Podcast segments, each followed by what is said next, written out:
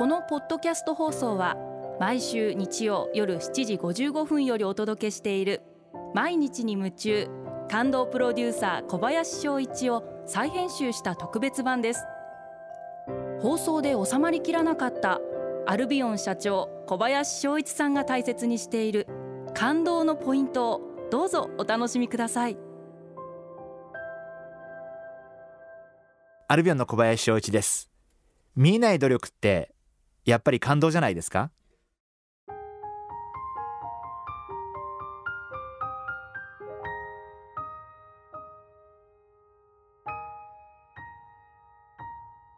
リスナーの皆様も仕事をしていく中できっとこんな経験をされてるんじゃないかと思うんですけどなんか俺一生懸命やってるのに私一生懸命頑張ってるのに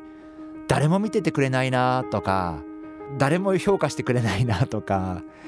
私もすごくそう思った時期があって私が今振り返ってみて思うことはでも必ず一生懸命地道にやってれば誰か必ず見てくれてる人はいますんであるいは気づく人がいますんであのぜひ諦めることなく本当に地道に努力を続けていくことが大事なのかな。あのそんな風に思ってます。最近いい言葉だなと思った言葉があってまあ私は趣味がタップダンスなんであのあることある人の言葉で昔の哲学者か文学者か大学の言葉なんですよね。誰も見てないと思って踊れっていう言葉があって ああ面白いな と思って。もう私もその趣味がタップダンスなんで毎朝ちょっと練習とかするんですけどもちろん誰も見てませんしまあ誰も私を評価してはくれませんし、まあ、別に評価してほしいとも思ってませんけれどもなんかでもそうだよなと。でも誰も見てないと思って踊り続けることが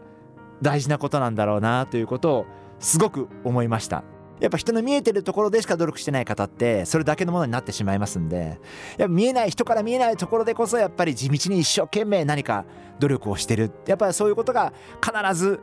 実り大きい人生につながってくるんじゃないかな。あのそんなふうに思ってます。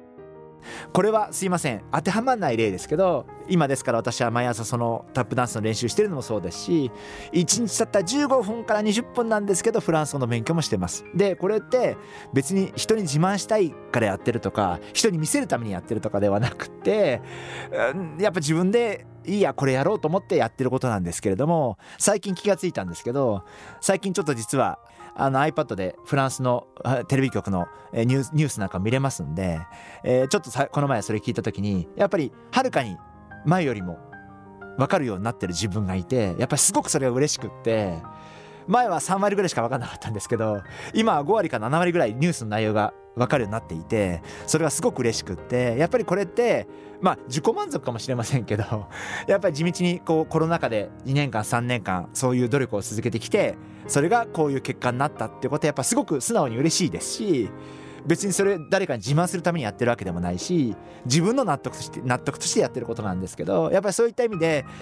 誰も見てないところでどういう努力をするかっていうのはその人の人生にとってすごく大事なんじゃないかな。それがもちろん例えば出世に結びつかないことだったりとか お金に結びつかないこともあるかもしれませんけどでもそういうことがその人の人生に彩りを添えるんじゃないかな。そんなふうに思ってます。